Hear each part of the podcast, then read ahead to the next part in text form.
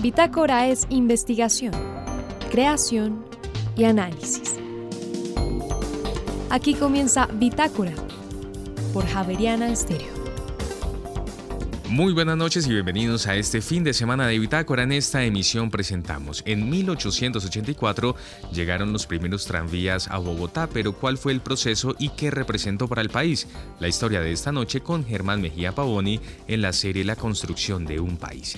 Y hoy hablaremos con el traductor del libro Un Mundo Feliz, quien nos mostrará la importancia de esta obra publicada en 1932 y el significado real de este nombre. Y más adelante, ¿qué es el confort térmico aplicado a viviendas sociales? Y edificaciones educativas. Le preguntaremos en esta emisión al investigador brasileño Roberto Lambert de la Universidad de Santa Catarina. Y finalmente, la mayor congestión que se presenta en el sistema Transmilenio no es en las vías, es en las puertas de las estaciones. Es parte de las conclusiones de una investigación realizada desde la Universidad Javeriana.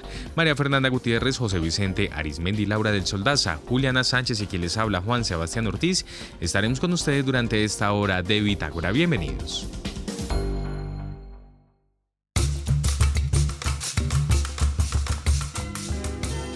Hoy nos parece que un salto adelante en la vida de las ciudades es el transporte eléctrico, pero en Bogotá y en otras ciudades de Colombia ya existió el transporte eléctrico y ojo, nos podemos devolver hasta 1884 cuando hubo los primeros tranvías en Bogotá. La construcción de un país, profesor Germán Mejía Paoni, buenas noches. Vicente, buenas noches. ¿Desde cuándo hubo tranvía en Bogotá? El primer viaje de un tranvía fue en la Navidad de 1884, de una línea de tranvía que salía del Parque de Santander hasta lo que se decía Chapinero. Realmente era la calle 57 con carrera 13, lo que llama el Camino Nuevo a Chapinero no llegó hasta Lourdes ni llegó hasta la Plaza Bolívar. Esas son extensiones que se van a hacer un poquito después, pero esa línea funcionó esa Navidad en ese trayecto. Salía por la séptima hasta San Diego, bajaba, al decir bajar, escogía para Occidente acoge la carrera 13 y por la 13 hasta la calle 57. Ahora, en esa época todavía no había electricidad, ¿ese no era un tranvía eléctrico todavía? No, no había electricidad, la electrificación se va a demorar hasta, va a comenzar a ser realmente desde 1910 en Bogotá. Es lo que se llamaba un tranvía de sangre, es un tranvía de tracción animal. Era de, si no estoy mal, de dos caballos de fuerza porque utilizaba dos mulas o dos caballos realmente. Ahora, era tranvía porque iba sobre rieles. Sí. Sí, y esa es una gran diferencia. Y porque va sobre rieles, la capacidad de, llevar carga del animal es mayor. Eh, se traen, la empresa del, del tranvía de Bogotá compra unos coches, los va a traer de Estados Unidos, que tiene una capacidad para unas 10 personas o 20 personas máximo. Va a haber tranvías de carga también, pero van a estar limitados a la capacidad. Ahora, en ese sector es relativamente plana la ciudad. Recuerden que estamos contra la parte oriental, pero en la parte baja de los cerros de Oriente. Entonces, la fuerza que tienen que hacer los animales no es mucha, porque en términos generales el tranvía va por una superficie plana. Ahora, los rieles eran de corazón de madera, cubiertos con latón. Traer rieles era sumamente costoso y la ferrería de la pradera, la que queda aquí en Subachoque, todavía no tenía capacidad de producir rieles que vayan a soportar el, es el que peso. Uno hoy a construir un riel debe ser difícil, ¿no? Sí, claro, ¿no? Y tiene unas condiciones técnicas, los largos, los anchos, la composición de los metales con los que están hechos, eso no es sencillo. Pero acordemos que en este mismo momento está en construcción varios de los ferrocarriles del país. Estamos en el 84, el ferrocarril de la, de la Sabana está próximo a inaugurarse, ya existía, ah, lo hablamos aquí, el ferrocarril de Panamá, que era colombiano en esos momentos, en fin, ya había ferrocarriles, pero los rieles seguían siendo una condición para ello. Profesor Mejía Pavoni, pero veo que el nombre de la compañía era en inglés. Sí, era de Bogotá City Railway Company, porque el propietario va a ser un norteamericano. De hecho, quien va a hacer la concesión con el Estado de Cundinamarca, Bogotá es la capital del país, pero quien va a iniciar esto es el Estado de Cundinamarca. Esto es del 84 y Cundinamarca va a existir hasta el 86. Bueno, hasta la guerra civil del 85, pero básicamente, formalmente hasta el 86. Entonces sigue siendo esto una creación del Estado de Cundinamarca en, su ciudad principal, que es Bogotá. Hace una concesión con un señor de apellido Randall, que es un norteamericano, que tiene intereses en empresas ferroviarias y de tranvía en Estados Unidos. Y hace la concesión con el Estado de Cundinamarca para crear una empresa y esa empresa tenía que ser y garantizar que el funcionamiento era igual al del tranvía de Nueva York. Eso después se va a aparecer en un famoso pleito que ya hablamos de él, y así firman la concesión, entonces al señor le dan el oro y el moro por esa concesión, los trabajadores estaban libres de pagar servicio militar, en fin, una cantidad de concesiones para que eso funcionara. Pero él le vende la concesión a otro señor, que es quien va a manejar inicialmente la Bogotá City Railway Company, que es Frank W. Allen es el que va a quedar como dueño y otros norteamericanos que van a estar en la junta directiva de la empresa. Cuando yo iba a hablar de concesiones, que un permiso que le dan a alguien para que haga algo. Sobre todo un monopolio, que va a ser la estrategia del, del Estado colombiano en estos finales del siglo es, como no tiene los capitales para hacer las cosas, genera concesiones. Generalmente es un monopolio. En Bogotá nadie más podía tener una empresa de tranvía durante los próximos 30 o 40 años. De manera que la inversión que tú hagas sea rentable y te dé lo suficiente para poder recuperar lo, que has Eso es un mecanismo para modernizar una ciudad o un estado cuando el estado es pobre que es una concesión de autopistas hoy en día con un peaje. O sea, es más sofisticado, más técnicamente hecho, pero básicamente estamos hablando de, de que yo soy un inversor que no estoy haciendo caridad, o sea, yo voy a sacar utilidades de lo que estoy haciendo, lo cual beneficia a la gente de todas maneras. Claro, sí, la otra, si usted no quiere hacer concesiones es porque tiene la plata para decir yo lo construyo, yo, yo ciudad o yo estado o país. Y lo sostengo. Exacto. Que es lo otro, porque construirlo está bien, pero mantenerlo funcionando y es donde muchas veces el deseo de centralizar en el Estado grandes obras de infraestructura o todo eso, no es tanto construirlas como sostenerlas. Y las cosas quiebran es por el sostenimiento, no por... Para la fecha de la inauguración todas las banderas están estrenándose bonitas y limpias. Tres años después no hay banderas. Es donde la cosa se pone complicada. Sí, eh, quebrarse es lo más fácil que hay. Ahora, profesor, ¿qué tanta vida tuvo esta compañía, esa línea? ¿Abrieron nuevas líneas? ¿o sí, cómo fue el, el, por supuesto tiene un éxito. Hay una cosa muy interesante con el tranvía.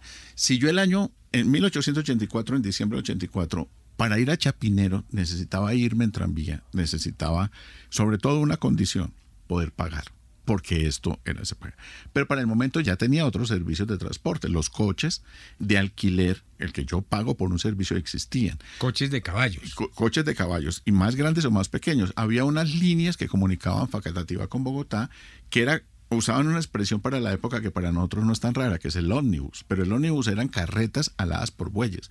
Y hay unas descripciones muy bellas, porque esas carretas a las huellas ya se engallaban, que es lo que llamamos nosotros a adornar y llenar de colores algo. Eso ya se usaba y está descrito para finales del siglo XIX de esa manera. Entonces, el transporte público como noción ya existe. Lo que no tenía era una gran velocidad ni capacidad, porque dependía de todas maneras de animales. Y aquí es el riel lo que va a ser lo importante, pero el riel tiene un problema, y es que te fija la ruta tú no te puedes salir de ahí. Por lo tanto, el destino va a ser ampliar nuevas rutas. De hecho, a esta primera línea entre el Parque de Santander y lo que se llama el, inicio de Chapinero realmente en la 57, va a llegar hasta la 72 en la base prima, que es donde va a estar el final de todas las líneas del, del tranvía hasta, hasta que se terminan a mediados del siglo XX. Y va a crecer primero hasta la Plaza de Bolívar, Después va a ir a la estación de la Sabana, que es un lugar obvio porque se construye después del año 92, entonces tiene que comunicar con la estación del ferrocarril. Y las personas que viven hacia las cruces van a empezar a vivir, o sea, las personas del sur cercano, ese sur, que son las cruces, que es San Cristóbal, entrado el siglo XX, hacia finales de la segunda década, lo que va a ser Luna Park, o sea, hoy en día la Caracas con veintipico, en la ronda del río Fucho, que se va a crear una urbanización y un parque de diversiones, que es Luna Park, va a llegar el tranvía hasta allá. Entonces se crea toda una red de tranvías y va a haber más de una empresa, ya para entrado al siglo XX hay más de una empresa en funcionamiento en Bogotá. Ahora, profesor Mejía Pavoni, los, los sistemas de transporte hacen que la gente se vaya a vivir a un sitio distinto porque claro, le pasa el tranvía o no le pasa el tranvía. Me imagino que ya ah, hubo gente que empezó a pensar, de pronto voy a trabajar en el centro de Bogotá, pero voy a vivir en Chapinero. ¿Eso hizo que la ciudad se moviera hacia allá o no? Sí, sí, sí. Y se usó también el tranvía para urbanizar sectores qué es lo que pasó en San Cristóbal o lo que te estaba diciendo de Luna Park, donde los urbanizadores se convierten en empresarios de transporte también porque una cosa garantiza la otra. Por supuesto, eso va a ir de la mano. Lo que pasa es que también muy temprano en el siglo XX, ya para los años 20, hay buses y va a empezar algunos sectores donde no llega el tranvía por la limitación que tiene. La otra cosa es abrir una trocha y meter por ahí un bus. Es mucho más fácil de solucionar las empresas de transporte público, pero privada la empresa, va a empezar a competir con el mismo tranvía, pero el tranvía fue sumamente rentable. Ahora bien, ¿Qué le pasa a la empresa del tranvía norteamericana? Empiezan las quejas por el mal servicio. A veces tenían demoras de dos horas, había sobrecupo, la guerra del centavo es tan vieja como el transporte público y eso va a generar un malestar en la ciudad que va a ir creciendo con los años. Llegando al año del centenario de la independencia, 1910, en Bogotá hay un hecho de un niño que tiene una discusión con un funcionario del tranvía y eso se escala y viene el enfurecimiento de los bogotanos. Realmente la furia es años de mal servicio y de maltrato de parte de los empresarios norteamericanos del tranvía. Y se llega a un deseo de la población y es el boicot a la empresa del tranvía. Y el boicot funcionó al punto que quebró la empresa en vísperas del centenario de la independencia. Eh, los norteamericanos le entregan la compañía a la ciudad, la ciudad tiene que indemnizar, por supuesto, y los años siguientes será una, una larga negociación para que el tranvía pase a ser parte de la ciudad. Y ya finalizando la década del 10, el tranvía será totalmente bogotano porque ha pagado sus deudas. Era, la administración ya era de la ciudad. Y se empieza a electrificar. En ese boicot participan personas vinculadas a la planta del Charquito, Samper, en fin, de la familia Samper, que, bueno, aquí es donde empiezan las malas ideas, en fin, y es que también había un deseo de bogotanos con capacidad de ya traer la energía eléctrica para el tranvía, de controlar la empresa del tranvía para que la inversión fuera redonda. Y en efecto, lo que sí es cierto es que estos empresarios del alumbrado público, de la energía, en fin, se van a meter en, a dirigir el boicot y van a lograr que la empresa se municipalice. Y a partir de ahí, hoy era de, mulas y mañana es eléctrica. eso va a tomar tiempo. Varias de las líneas siguen siendo de tracción animal por años, hasta que lentamente se va electrificando todo el.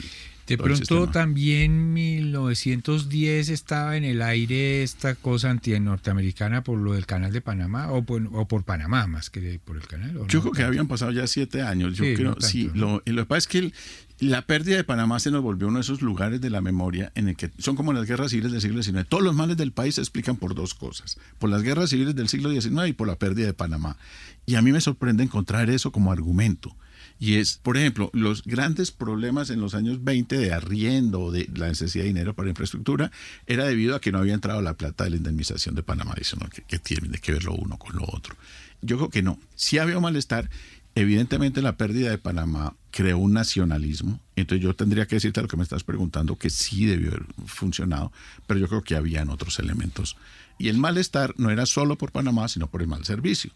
Entonces fácilmente podrías decir estos gringos miserables, que no sé qué, porque se están juntando cosas alrededor. Exactamente. Bueno, ¿y esos tranvías estuvieron hasta el 48, el no, 9 de abril? No, de hecho hasta 1951, eh, que es cuando definitivamente desaparece la última tranvía funcionando en la ciudad. Porque el, 9 de abril quemaron muchos. Pero 12. Ah, no tanto. No tanto. Lo que pasa es que es escandaloso. Y cuando tres tranvías en las cantidades. Entonces es escandaloso y se acabaron los tranvías, no se acabaron, fueron 12 o 17 de una, de una flota. Pero ya estaba deliberadamente ya había una campaña contra el tranvía. La empresa del tranvía se había convertido en la caja menor de la alcaldía de la ciudad. Entonces, por supuesto, empezó su, su, funcionamiento a sufrir porque no se invertía el dinero que el tranvía daba. El tranvía dio mucho dinero. Uno de los directores que mejor manejó la empresa del tranvía fue Nemesio Camacho. Nemesio Camacho el Campín, el del Campín. Él fue director de la empresa del tranvía de la ciudad. Eso estuvo bien manejado, daba dinero es más o menos el Ecopetrol de la época, es la caja menor del gobierno, hasta que lo, sacan. Pero hay un alcalde que le declaró la guerra al tranvía y fue Masuera. Y Masuera se precia, si él va a ser por segunda vez alcalde después del 9 de abril, de haber mandado echarle cemento, asfalto a las líneas. Por eso hoy en día, cuando se han hecho la restauración de la séptima, eso han aparecido los rieles y quedan como huellas del pasado. Pues eso fue porque Mazuela lo mandó tapar para impedir que los tranvías corrieran por la ciudad. Y él se preciaba de eso que como alcalde lo hizo. Entonces fue una guerra declarada en favor de las empresas de transporte de buses de la ciudad. Bueno, pues este es un capítulo más de la construcción de un país, mm, aquella época mm, remota en la que había un transporte público eléctrico en Bogotá que empezó siendo de tracción animal, los tranvías que iniciaron una nueva era para esta ciudad. Sí, señor. Germán Mejía Pavoni, muchas gracias y hasta la próxima. José Vicente, un gusto haber estado de nuevo acá. Javeriana Estéreo, sin fronteras. Y ahora en Bitácora, una muestra de la música sin fronteras de Javeriana Estéreo. País Nubia. Intérprete Hamza El Din. Canción La canción del alquitrán. Ya regresamos.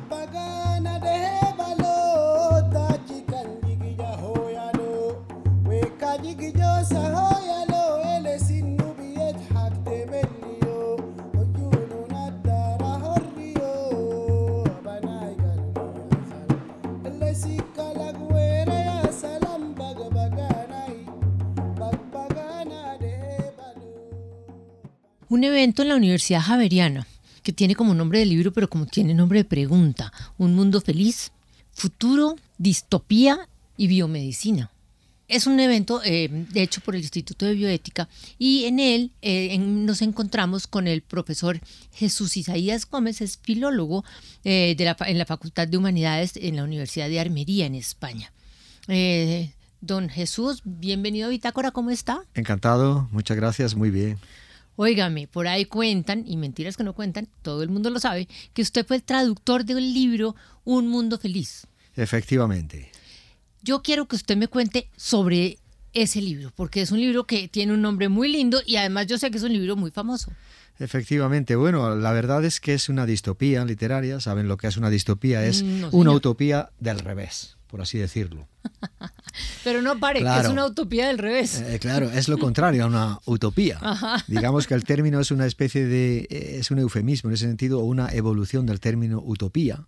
Pero distopía quiere decir lo contrario, es decir, una utopía sería que vamos hacia un mundo feliz, hacia un este ideal. Y en este caso, la gente que vive en ese mundo feliz, en esa civilización del año 2540 de nuestra era, eh, esos ciudadanos creen que viven en un mundo feliz cuando en realidad viven una auténtica pesadilla, porque están siendo controlados dulcemente por el sistema, que es el Estado total o el, Estado mundial, que es un Estado totalitario, que en vez de controlar a las masas y a los pueblos de todo el planeta a través de la violencia y del miedo, como vemos en otros países del mundo, por desgracia, en nuestros días, en ese futuro escenario, el Estado mundial o los totalitarismos se han convertido en uno solo. Por eso se llama The World State en inglés y en español es traducido como el Estado totalitario o el Estado mundial y controla a la población mundial mediante una forma edulcorada de controlar las emociones, es decir, a través del soma, que es una droga perfecta que no tiene efectos secundarios, a través del sexo, pero el sexo es también una especie de ritual religioso, en orgías, a través también de la falta de educación y de valores, porque esa población mundial ya no sabe leer, es decir, no necesitan leer, solamente ven películas en tres, en cuatro dimensiones muy parecidas a lo que es ahora mismo la realidad virtual y también una población mundial que no nace de, una madre, no nacen de padres, la familia ha sido destruida por completo, sino que son decantados en frascos, es decir, en laboratorios. Son seres de diseño. Pero venga. Ellos creen que son felices. No, yo pero... Pero, em, ¿sabe qué me, me, hace, me da risa este momento? Que a usted lo invitó al Instituto de Bioética acá a la Universidad Javeriana. Y en el Instituto de Bioética, eh, yo siempre que pregunto si es bueno o malo, me dicen, no, es que no es ni bueno ni malo, pero en este caso, perdóneme, pero eh, ese mundo no es feliz. Claro, hay que entender también que Aldous Huxley, el autor, era ensayista, era filósofo, era novelista inglés.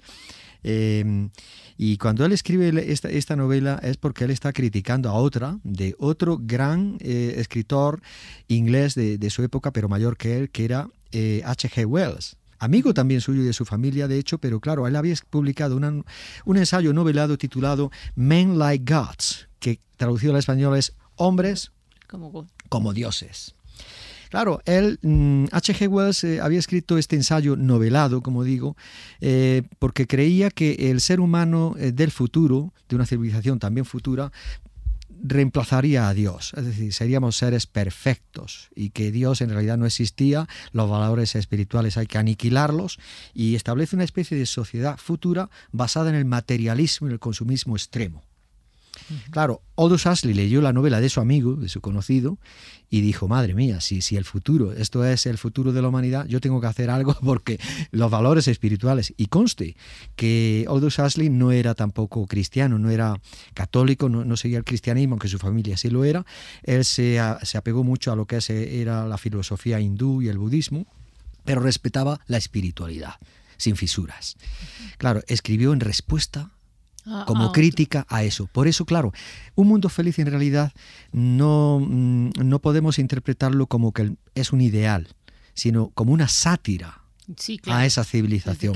Porque es una novela de ideas. ¿eh? Es decir, aquí no tenemos los personajes que son muy potentes, sin embargo no tenemos ningún héroe en esta novela. No existen porque él los, les corta las alas. Es decir, él construye héroes a tiempo parcial. ¿Por qué? Porque lo que fluye por la novela y lo importante son las ideas que cada personaje vertebra a través de sí mismo pero las ideas eh, están relacionadas con su, con su momento en el libro, en su capítulo, en donde está metido eh, cada personaje. Claro. Claro, y, es una crítica a ese mundo feliz, porque la, gente, cree que vive en esa felicidad. Por ejemplo, hoy día tenemos, eh, por desgracia, yo lo veo más tal vez en Europa que aquí en Colombia. Eh, llevo dos días, tres días, pero intento observar la, la gente joven y, los valores. Y en Europa estoy viendo, eh, se observa mucho, ¿no? que la, la juventud ya no lee. No lee. Ya ¿Qué ocurre? Él decía en sus ensayos, y también lo vemos cuando leemos la novela, que es una novelita que se puede leer muy, en pocos días, que cuando una población, cuando la gente no lee, la gente entonces no piensa. Y cuando no se piensa no te puedes rebelar contra las barbaridades del Estado. porque no puedes cuestionarlas. Mm. Lo tienes que aceptar todo. Eh, claro, aquí en esta, en esta novela vemos muchos entretenimientos. El Estado lo que proporciona, en vez de miedo, como por ejemplo en otra novela también posterior de eh, George Orwell, Orwell, 1984, él instaura un, sistema totalitario a través del terror, el gran hermano. Hasley fue más listo en ese sentido. Dijo que ese no era el futuro, que eso era el, futuro inmediato con la Unión Soviética en la época, pero que después en el futuro los estados totalitarios se darían cuenta, los líderes mundiales, de que la mejor forma de controlar a las masas y al pueblo no era mediante el terror y el miedo, sino dándole todo tipo de placeres. El, el, libro es triste o el libro es.? No, porque usted me ha hecho pasar por todos los sentimientos. El libro, el libro despierta, eh, como es un libro muy sarcástico, el sarcasmo es fundamental, digamos que despierta carcajadas constantemente. Entonces es un libro muy divertido, Muy divertido. Pero cuando usted se siente y lo piensa, la verdad, la verdad, no es muy divertido. Es decir, son divertidas las situaciones, pero las situaciones, eso puesto en la vida real es durísimo. Efectivamente, sí, porque eh, lo estamos viendo ya. Por ejemplo, en Europa yo lo estoy viendo con mis propios alumnos, que me cuesta. Eh, yo soy profesor de, de, literatura en lengua inglesa, también de traducción literaria, entre otras asignaturas, y, y me preguntan muchas veces en el programa, en el syllabus, y me dicen, eh, profesor, eh, tenemos que leer toda esta lista de novelas, que no son tantas, cada vez pongo menos, pero más densas, ¿no? de más pensamiento. Y digo, digo por favor, pero vamos a ver si vais a ser profesores, estu estudiáis literatura, filología, y que me preguntéis que si hay que leerse la novela entera, eso ya es algo patético, les cuesta leer, claro. Encuentran en el YouTube, prefieren, exactamente, prefieren ir a, las back notes, a cosas de ese tipo, pero claro, yo les hago pensar y razonar. Eh, eh, en, los ensayos o en los estudios, ¿no? Eh, para advertir si realmente han leído las novelas o despertar también el interés. Usted el interés por pensar. Usted traduce el libro. Usted se sienta y lo traduce. ¿Y qué tanto se involucra uno cuando traduce un libro? Pues, porque usted termina casi como el trabajo, autor. Es un trabajo muy creativo, porque hasta hace poco, la mayoría de los traductores literarios no eran especialistas en literatura o en lo que estaban traduciendo. Y de hecho es algo que se aprecia en esta novela. Por ejemplo, el primer traductor, la primera persona que tradujo Un Mundo Feliz al español, eh, el libro se lo publicó Haas en el año 1932, pues fue en el año 1935 y se llamaba Luis Narciso Gregorio de Santa Marina, que eh, era, de hecho, además era franquista y era también falangista, o sea, tenía un pensamiento muy de, extrema derecha. Es algo paradójico y llama la atención que una persona de este tipo, con eso se atreva a traducir esta novela eh, donde la censura de la época también franquista, pues las escenas que hay eróticas y demás, pues las hubiera soslayado, las hubiera quitado en medio, ¿no? Y, sin embargo las tradujo, es algo que me sorprendió mucho.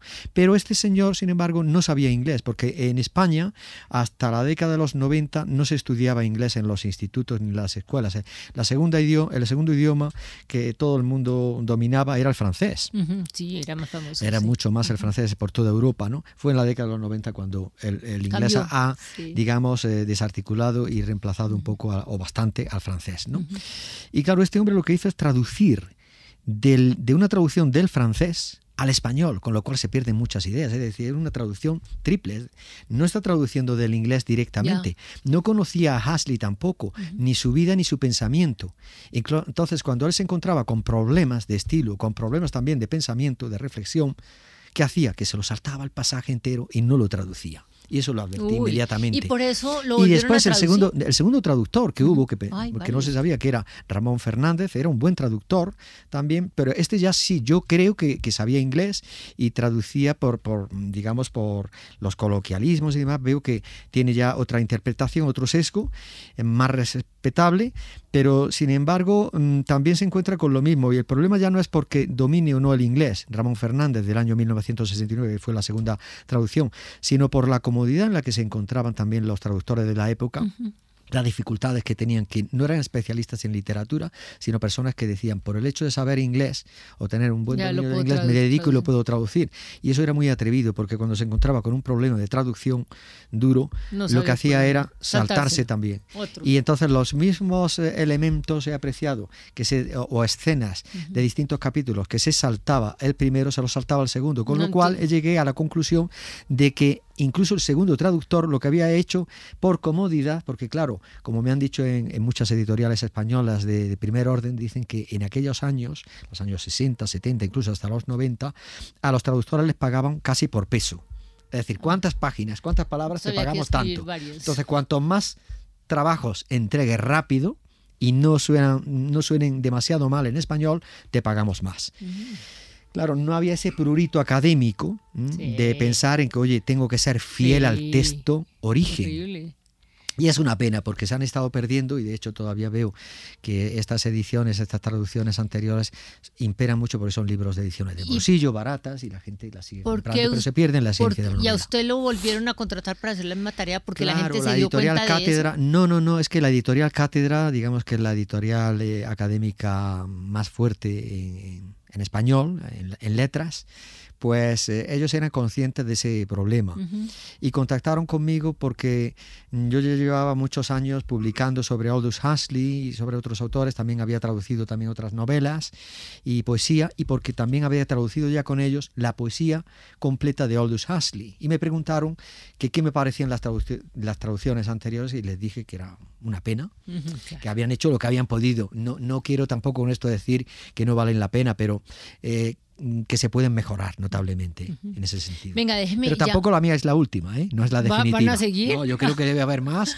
y gente que también la, las y después de terminar comparándolas todas, a ver cuál de todos tiene más razón. Mire, para ya vamos a empezar a terminar, pero yo quiero volver un minuto al libro porque es que la situación que usted me cuenta es muy similar a la gente aquí en Colombia con la pandemia, con la historia de la vacuna que sentían que les iban a poner un chip y que, con, y que no se dejaban porque con ese chip los iban a manejar. Bueno, en la novela, eh, como es una novela visionaria, porque Aldous Huxley era un visionario, digamos, eh, él está como profetizando algo que va a pasar en un escenario futuro.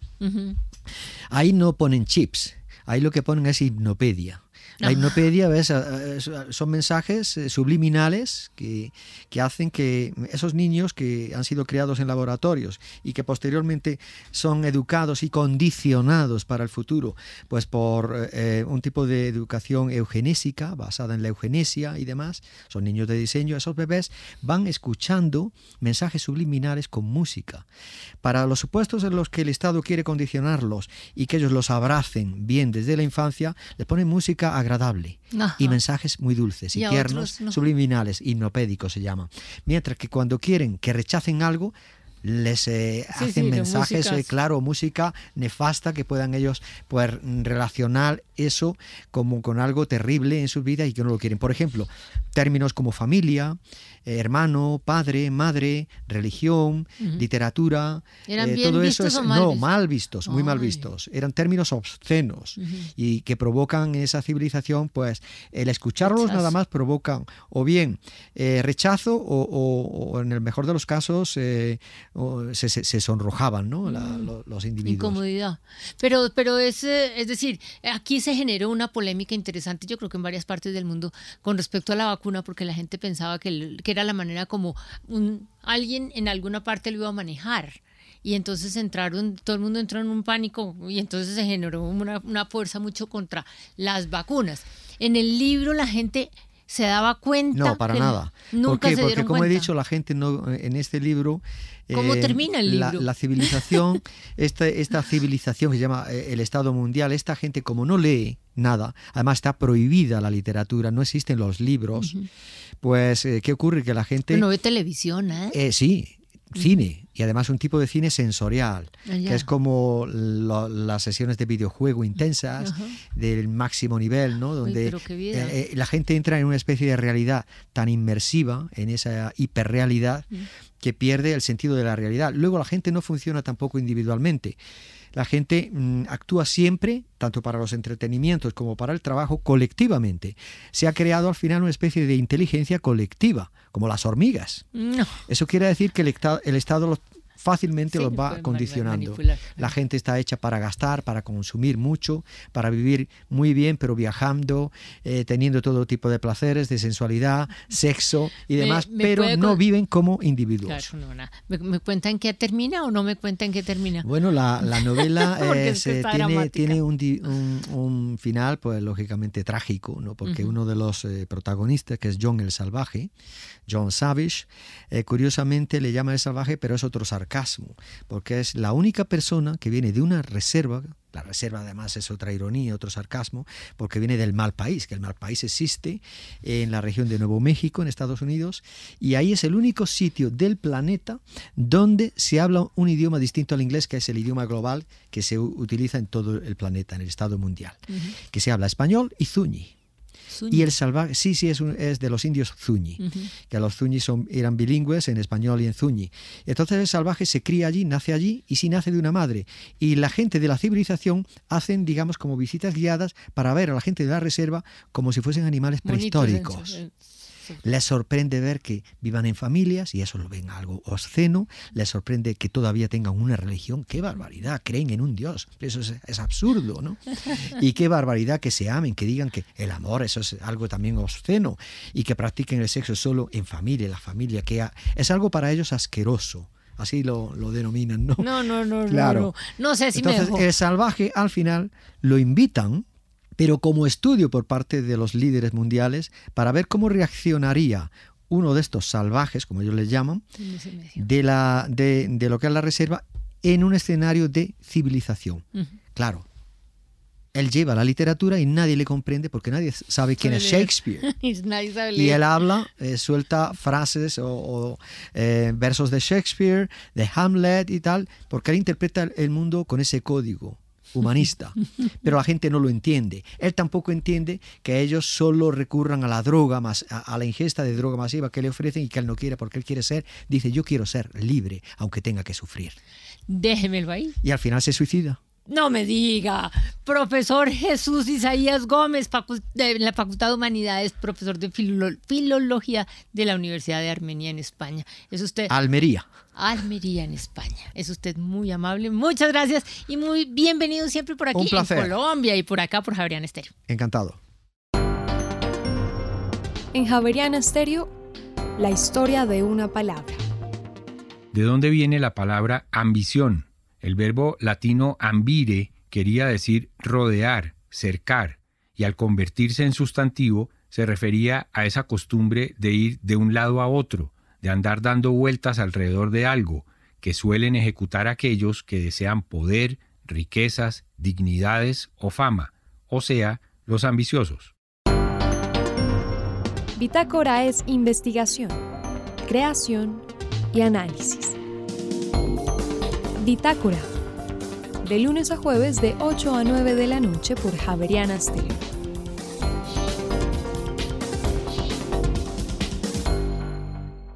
El confort térmico dentro de una casa, dentro de una institución educativa, dentro de un aula, es clave y a veces no nos fijamos en eso, la ventilación, la cantidad de sol que entra, la cantidad de calor que se genera y a veces no se pueden abrir las ventanas. Eso parece muy simple, pero es un tema crucial para las edificaciones sostenibles.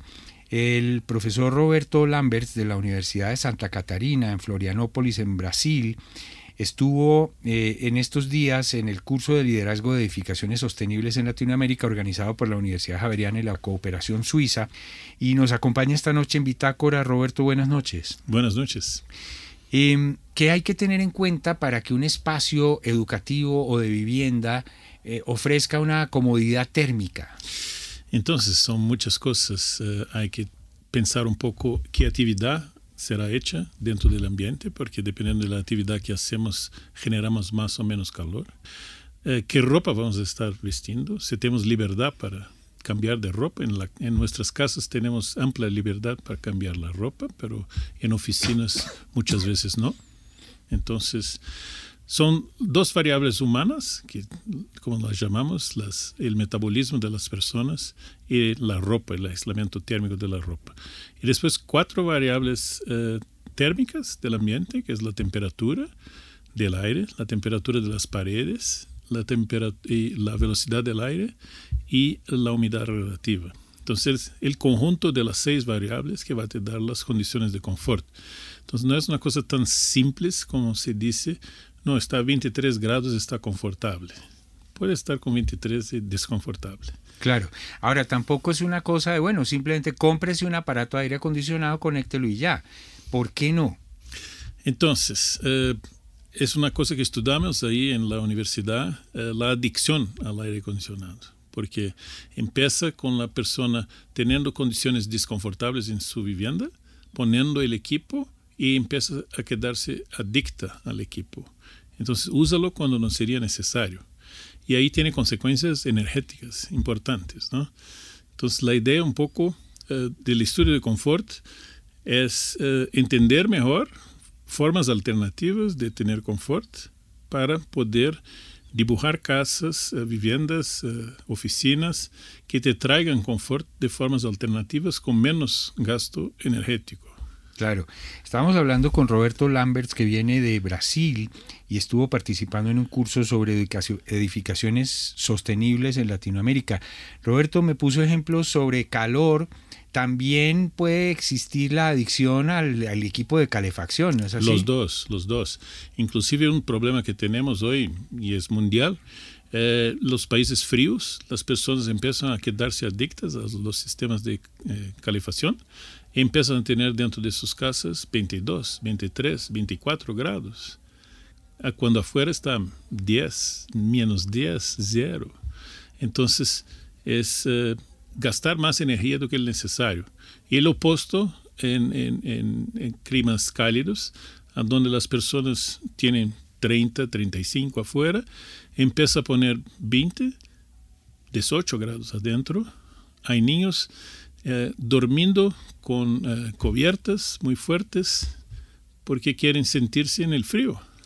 Es el estatus del, del, contraste. ¿no? Claro, ponen el, el, aire acondicionado muy fuerte y se ponen cobijas encima para que no les dé frío. Es absurdo. Sí. Ahora, Roberto, ¿hay alguna, debe, pues no me imagino que sea una respuesta fácil, pero hay maneras de no solamente quitarle esta adicción a las personas, sino hacer edificaciones más eficientes y más amigables. Por supuesto, eh, el, curso de acá es un poco esto, ¿no? Cómo hacer edificaciones eh, más sostenibles con menor eh, impacto de, en, el consumo de energía, ¿no? Pero cambiar la cabeza de las personas es muy difícil, porque cuando hablamos de confort térmico estamos hablando de una parte fisiológica, que es generar calor, librarse del calor o conservar el calor en el frío con las ropas, ¿no? Pero cuando eh, hablamos de eh, la parte eh, fisiológica y hay la parte psicológica, y la parte psicológica es impredecible, porque las personas empiezan a tener deseos por cosas y es difícil cambiar esto. Ahí es donde hay que trabajar. Hay que trabajar en la cabeza de las personas. La sustentabilidad no es solo en el edificio, son las personas. Y, hay un poco la cuestión de las personas querer asumir que el problema no es suyo, el problema es de los otros. Tú tienes que me dar un edificio sostenible, pero si te doy un edificio sostenible y tú lo usas de una forma insostenible, no funciona. Claro, ahora, desde el diseño inicial es posible usar ciertos materiales que aíslan más o menos, eh, hacer las ventanas de cierto tamaño o de otro tamaño. Eso, eso lo estudian ustedes. Sí, sí, sí, sí, sí. Y es muy importante adaptarlo a los distintos climas que hay, ¿no? Entonces hay soluciones distintas para cada uno de los climas. Y climas que son un poco más complejos, climas que tienen frío y calor, se queda un poco más difícil tomar decisiones, pero sí es posible hacer buenos edificios. O sea, uno diría que en Colombia tenemos una ventaja y es que eh, en lo normal es que según la altura sobre el nivel del mar tenemos una temperatura casi constante durante el año. Sí. Eh, entonces, en la parte baja de Colombia vas a tener mucho calor, en la parte de arriba tienes frío constante. Entonces, en Bogotá eh, pasan frío en la mayor parte de las viviendas porque no tiene muchos sistemas de calentación. ¿no? Así es. Pero entonces, desde el punto de vista técnico, es un, es un problema más simple de, resolver. Frío todo el año, pues simplemente hay que trabajar con eso. No como en los países que tienen estaciones, que tienen eh, una época muy fría y otra época muy caliente. Sí, la solución constructiva en Bogotá me parece muy simple, porque eh, hay que cuidar con la entrada del frío de afuera, ¿no? un poquito de aislante, hay que eh, ventilar la casa, pero cuando traes el, aire de afuera, traes, traes el aire frío, entonces hay que cambiar calor con el aire que está saliendo, que está un poco más caliente, recuperación de calor es lo que llamamos esto, y ahí eh, ganar un poco del sol, está listo. Así es. Esto fue un curso de liderazgo en edificaciones sostenibles en Latinoamérica organizado por la Universidad Javeriana con apoyo de la cooperación suiza y el proyecto CELA. Eh, hubo gente de Perú, de Chile, de Suiza, de Brasil, de Colombia. ¿Algo que usted se lleve para Brasil después de participar en este evento? muy rica la, eh, compartir las experiencias con todas estas personas de distintos orígenes. Eh, eh, hay cosas que habíamos resuelto en Brasil que pueden tornarse soluciones en otros países. Entonces, me parece una experiencia muy interesante y veo con muy éxito el resultado que van a tener las personas de haber participado de esto.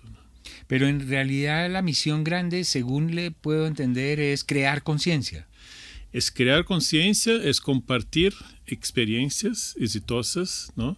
y trabajar para un futuro más sostenible. Así es.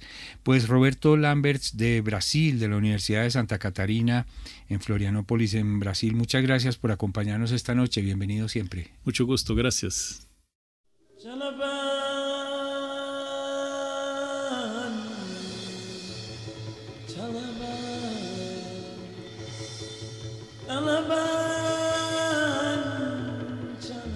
Y ahora en Bitácora, una muestra de la música sin fronteras de Javerian Estéreo. País, Marruecos. Intérprete Hassan Hakmoun. Canción Calaban. Ya regresamos.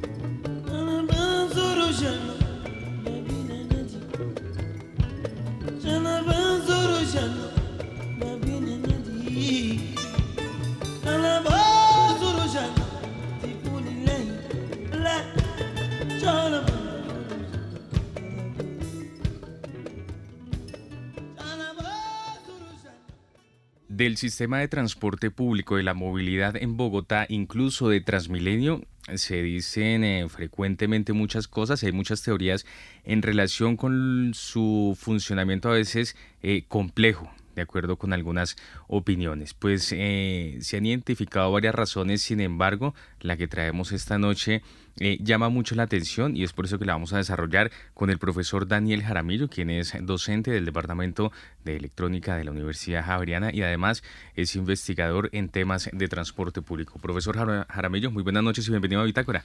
Buenas noches, Juan Sebastián. Muchas gracias por la invitación. Me gusta mucho aquí estar en mi emisora favorita. Qué bueno, profesor. Eh, hay un tema y es que se dice que hay muy pocos buses, eh, que hay muy pocas estaciones, que las vías no alcanzan en el caso de Transmilenio eh, y se le atribuye casi siempre a, estos eh, elementos lo complejo que es el funcionamiento de este sistema. Sin embargo, de acuerdo con una investigación que usted realizó, se identificaron otras razones y una de esas es el ingreso y la salida de los buses. Sí, Juan Sebastián. bueno, realmente Transmilenio es un sistema bastante complejo y tiene eh, diversos cuellos de botella, es decir, puntos o fenómenos que generan congestión. Y la congestión puede ser en varios niveles, congestión de buses en la calle, ¿sí? o congestión de buses en la estación, o congestión de gente dentro del bus, o congestión de gente dentro de la estación, etc. Luego, hay uno, uno de los puntos más delicados para el usuario, más sensibles y más, digamos, hasta tal punto son indignantes, es entrar y salir de un bus cuando la estación está muy llena, especialmente cuando la plataforma está llena de gente esperando por otro bus. Eso es un caos. Exactamente, entonces allí es donde identificamos que se presenta más fricción y hay una mayor necesidad de tener información clara sobre eso, ¿sí? que era uno de los propósitos de nuestro trabajo y nuestra investigación, en el que pusimos unas cámaras en el techo de la estación, justo en la puerta, y en el techo del bus, ahí justo en la puerta, para observar y contar personas entrando y saliendo de los buses y estaciones. ¿Qué resultó de esta observación? Bueno, primero tuvimos que desarrollar eh, un sistema de eh, inteligencia artificial mezclado con visión por computador para tener una alta precisión en el conteo de cabezas en, estas situaciones. En este momento estamos en aproximadamente en un 90% de precisión, contamos cabezas muy bien y sabemos, por ejemplo, las densidades de personas que hay en los lugares y alcanzamos a identificar también eh, la fricción que se presenta cuando hay gente que quiere moverse y hay gente que no quiere moverse. Entonces, muy especialmente porque Transmilenio tiene muchos servicios, muchas rutas, ¿sí? es necesario que haya muchos servicios por puerta. Entonces en cada puerta siempre encontramos tres o cuatro eh, servicios distintos y lo que típicamente pasa en hora pico es cuando una estación está muy llena, hay gente esperando un bus que está al frente de la puerta y llega otro bus. Entonces ahí se arma un problema de fricción de pasajeros muy delicado que pues después eh, conduce a que la gente eh, se moleste con el sistema y tenga una mala calidad de vida en general, porque tiene que usarlo todos los días en unas condiciones indignantes. Pero el problema es que hay muchas rutas o que hay pocas estaciones. Eh, en general, el número de estaciones es bastante, ¿sí? La distancia entre estaciones, que es un indicador relacionado, es relativamente baja en Transmilenio. A veces hay estaciones incluso pegadas unas con las otras, casi prácticamente. Eh, digamos, el número de rutas es muy bueno para aumentar la capacidad del sistema, ¿sí? Para mover mucha gente. Pero si todas esas rutas tienen que compartir puertas, pues estamos aumentando también la fricción y dañando la calidad del servicio. Luego, eh, es contraproducente en cierto sentido. Voy a, llevar, voy a poder llevar mucha gente cuando tengo más rutas, pero voy a tener que someterla a mucha fricción en las puertas, en los ingresos a buses y estaciones. ¿Qué se debería hacer en ese caso entonces? Pues lo primero que queremos hacer es realmente medirlo. ¿sí? Eh, queremos medir cuánta fricción hay ahí entre los pasajeros, cuánto tiempo tiene que esperar efectivamente un pasajero que quiere subirse a un bus, cuántas veces, por ejemplo, el pasajero que quiere subirse a un bus no puede hacerlo porque va lleno y le toca esperar el siguiente. Entonces tenemos que poder cuantificar claramente estos fenómenos y tal vez la medida necesaria puede ser bajar un poco el número de servicios distintos que hay en Transmilenio esa puede ser una de las, de las opciones. Reducir rutas. Sí, reducir el número de rutas. Eh, tal vez usar un poco más de rutas corrientes, de estas que paran en todas las estaciones. Esa podría ser una posibilidad. Pero lo más necesario es medirlo. ¿sí? En este momento no tenemos ni los sistemas desarrollados, eh, ni la información necesaria para entender realmente el problema de la congestión de pasajeros, tanto en buses como en puertas de estaciones. Bueno, y hasta tanto no se tenga ese panorama, pues queda complicado plantear soluciones al respecto, un poco. Sí, exactamente. En general, los sistemas de buses son muy diseñados en, digamos, cuando son sistemas troncales con carriles exclusivos, son diseñados pensando en mover gente, mover mucha gente, porque muchas veces es muy necesario. No hay que olvidar que a pesar de la mala calidad, muchas de estas personas pueden unir su origen con su destino a través del SITP. ¿sí? Los buses azules tienen una cobertura de casi toda la ciudad, mucho más grande que la de Transmilenio troncal. Pero la gente prefiere, en vez de ir en el bus azul despacio, ir estripado, de manera con mala calidad de viaje, pero, pero dentro de Transmilenio que lo lleva más rápido. Luego hay muchísima gente que debería estar usando el SITP, que lastimosamente no tiene velocidad, y se pasa para Transmilenio porque sí tiene velocidad y hay muchísima congestión. Entonces, otra de las buenas opciones es que el SITP logre una buena velocidad y mayor frecuencia en sus buses para que la gente pueda usar el servicio del SITP que es mucho eh, más próximo a su origen y destino. Y eso es un esfuerzo por hacer un sistema integrado de, de, transporte en la práctica real.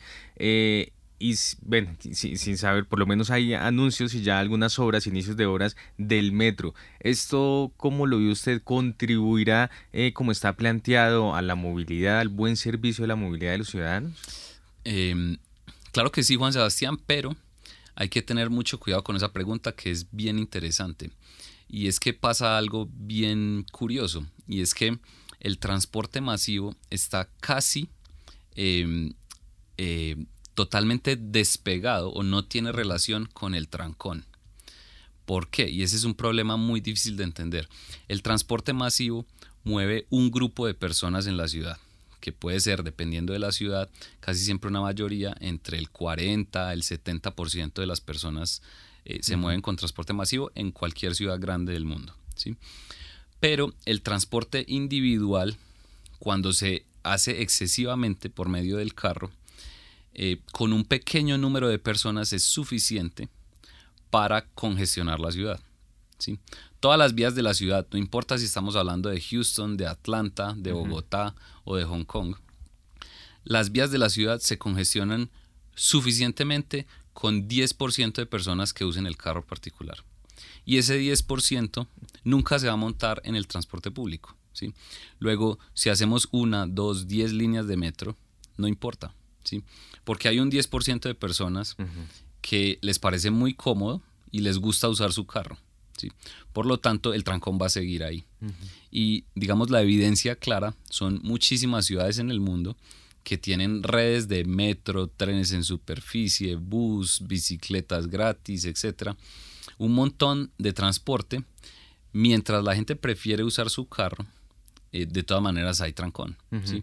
Y eso lo vemos en Ciudad de México, ¿sí? por ejemplo, que tiene muchísimas, una red grande de trenes y buses, lo vemos en París, lo vemos en Moscú, lo vemos en muchísimas ciudades que tienen redes de metro grandotas.